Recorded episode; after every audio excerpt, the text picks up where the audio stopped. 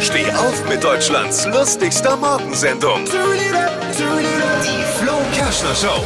Ganz großes Tennis, Freunde. Ganz großes Tennis, was unser Tennisstar Alexander Zverev da geleistet hat. Zum ersten Mal das Halbfinale der French Open erreicht. Toller Erfolg. Wer es jetzt nicht einordnen kann, vergleichbar mit einem deutschen Sänger, der beim ESC unter die ersten zehn kommt. Gestern Viertelfinale locker in drei kurzen Sätzen gewonnen. Drei schnelle Sätze oder wie wir Männer sagen, ein gutes Gespräch. Alle